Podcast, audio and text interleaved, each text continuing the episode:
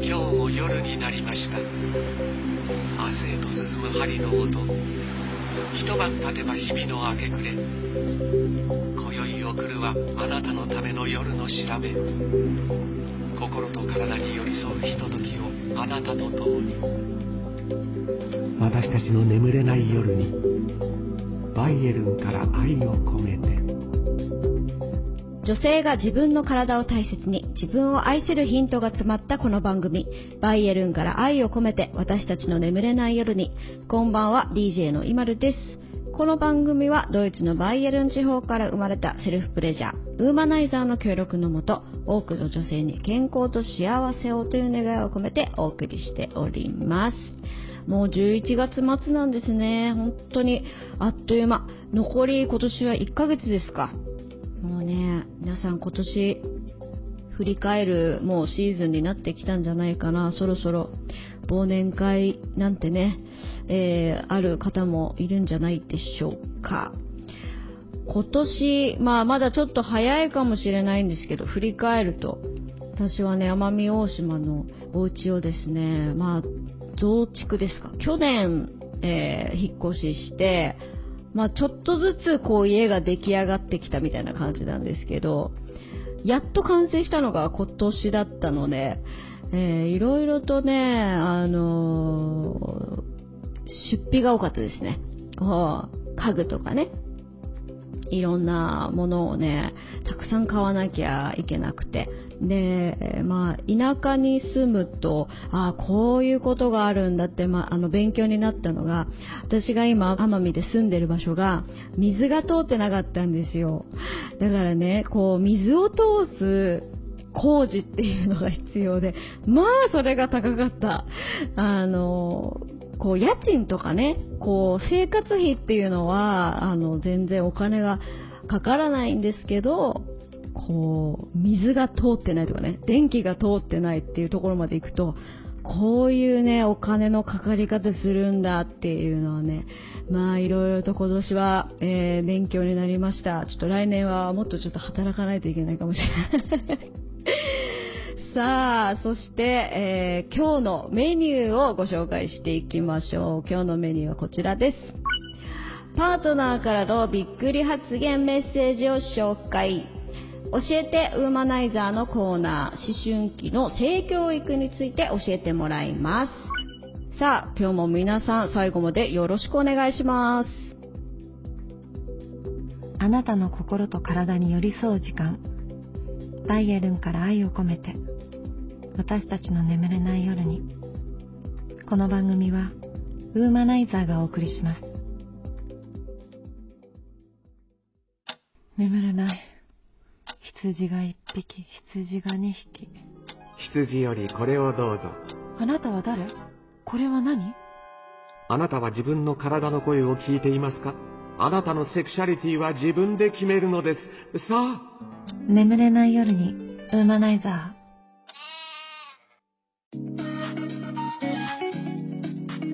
イマルが奄美からリモートでお送りしてます。バイエルンから愛を込めて私たちの眠れない夜に。さあ、今日はメッセージいただいてますよ。パートナーからのびっくり発言のメッセージでございます。えー、まずは、愛さん。こちら19歳の方です。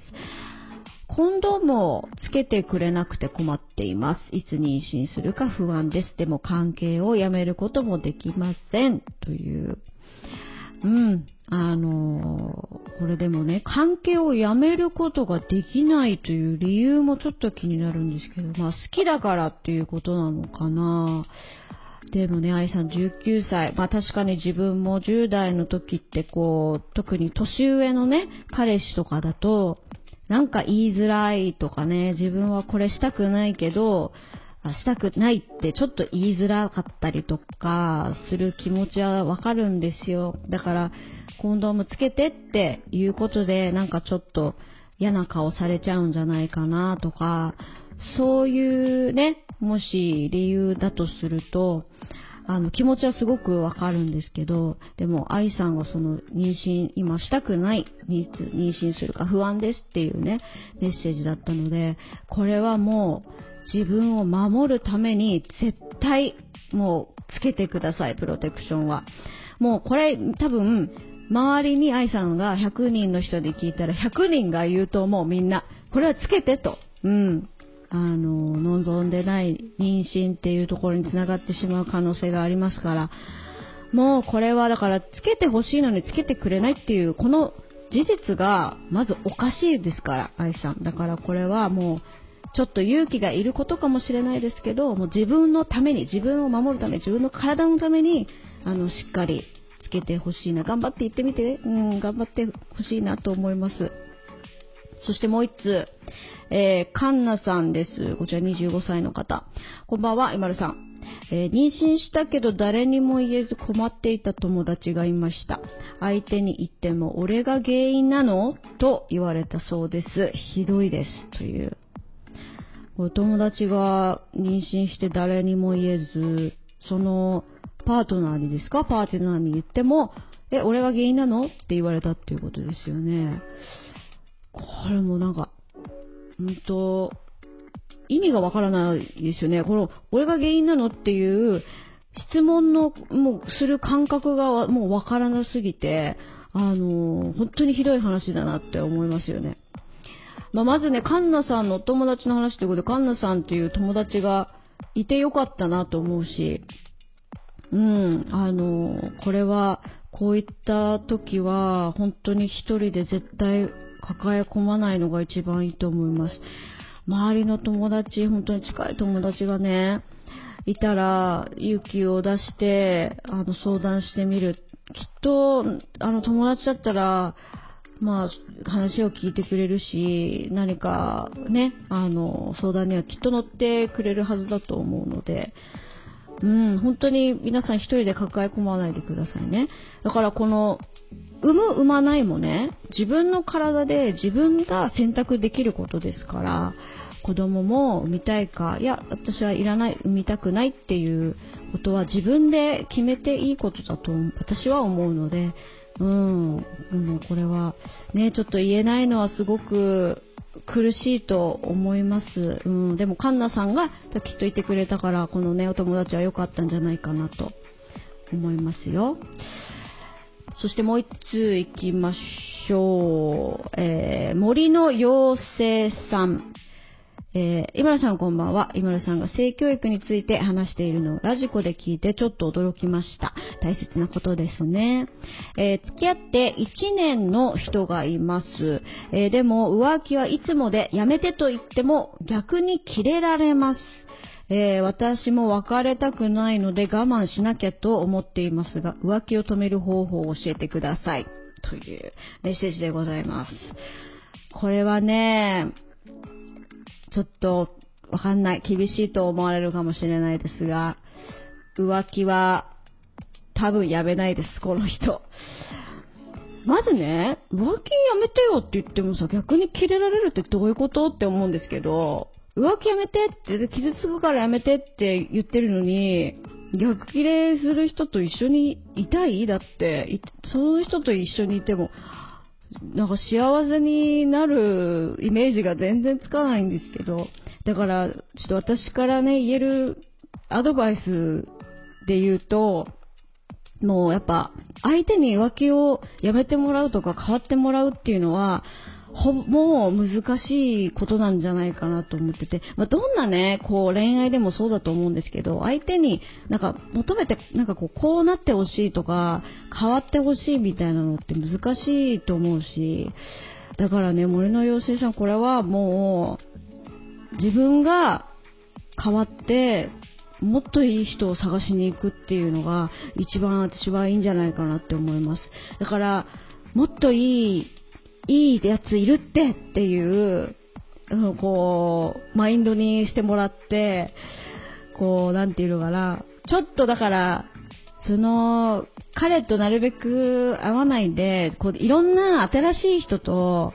なんか、会う機会を作るとかね、友達とかのこう、飲み会をさ、知らない人と、これは別に男女関係なくね、一緒にさ、なんかこう、遊べる環境を作ったりさ、なんかこう、違う影響、違う影響をもらえる、受けれる、なんかこう、場所に行ってみるとかね、なんかこう、新しい自分にこう、なれるような、こう、環境を作っていくっていうのが、私はちょっとぜひおすすめしたいなと思います。うん。いや、本当にちょっとこの3通ともかなりびっくりな、ちょっとね、発言がありましたね。えー、皆さんはどう思ったでしょうか、えー、ぜひぜひメッセージお送りください。FM 富士の公式サイトからメッセージを送れます。トップページにあるリクエストメールというところをクリックしてください。ということで、えー、曲をね、一曲お送りしたいなと思います。これはね、女友達のね、あの、曲です。スイーティーで、ベストフレンドフィーチャリング、ドージャキャット。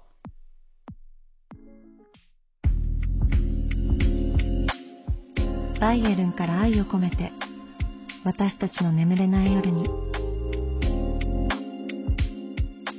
教えてウーマナイザ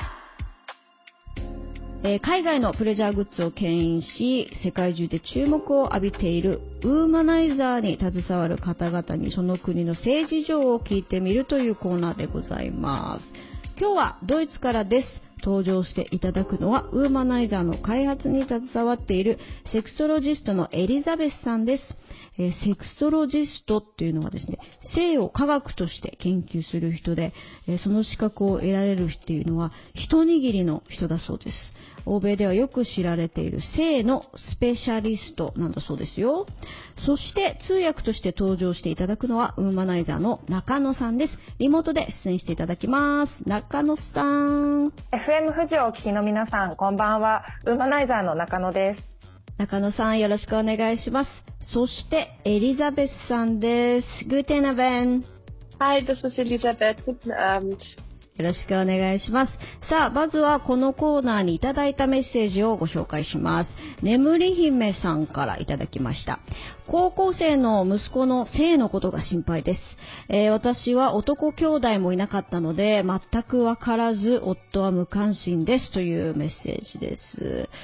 えー、こういったね、親御さんからのメッセージたくさん届いているそうで、えー、今日はですね、思春期の子供にどうやって性教育をすればいいのかを教えていただこうかなと思います。まず、子供に性の話をすることに抵抗があるっていう方、えー、とっても多いと思うんですが、まあ、そもそも思春期の子供に性教育をするというのは親でいいんでしょうか？えー、誰が教育するべきなのか、特にねあ、の男の子、息子さんにこう母親が話すっていうのは、この眠り姫さんもそうですけど、ちょっと抵抗があるんじゃないかなっていう方が多いと思いますが、えー、誰が性教育を教えるのが、えー、一番いいんでしょうか？Um, I understand that it might feel uh, uncomfortable to speak with your children about 特に親から性的なことを教わった経験がない場合、子供に性的なことを話すのは気が引けるかもしれません。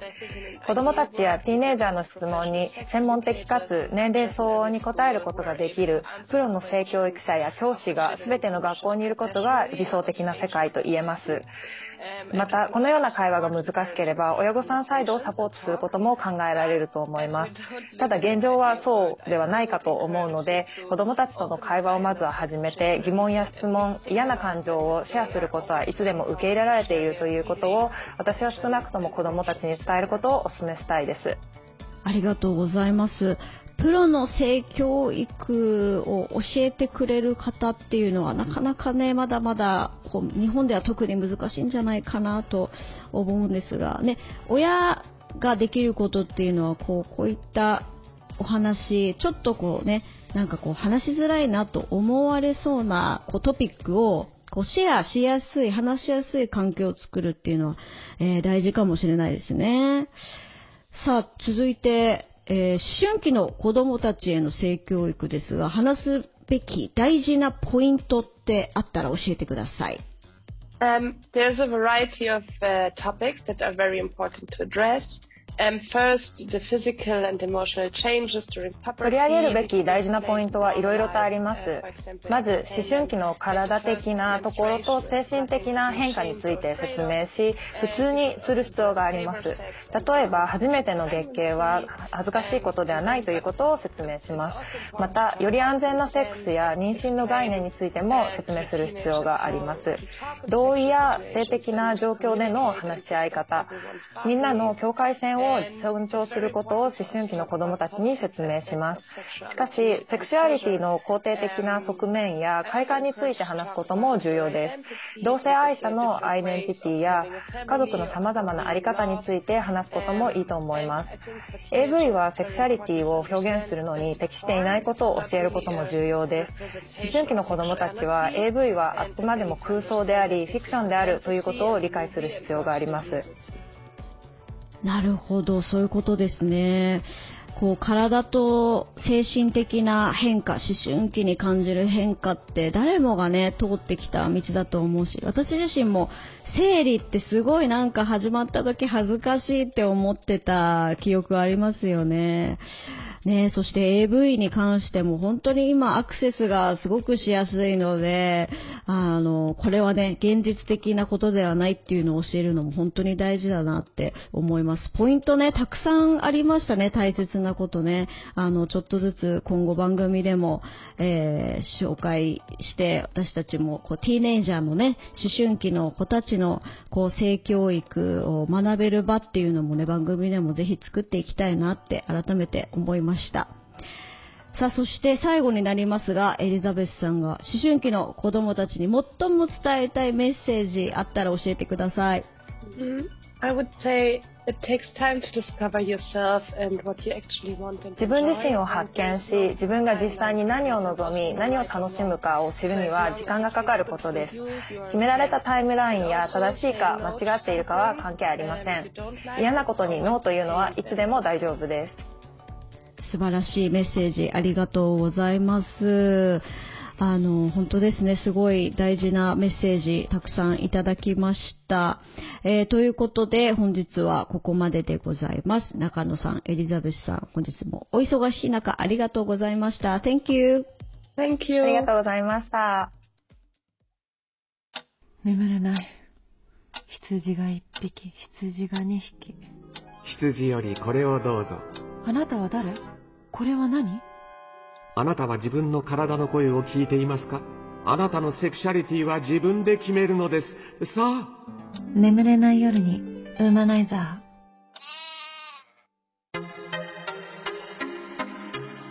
バイエルンから愛を込めて、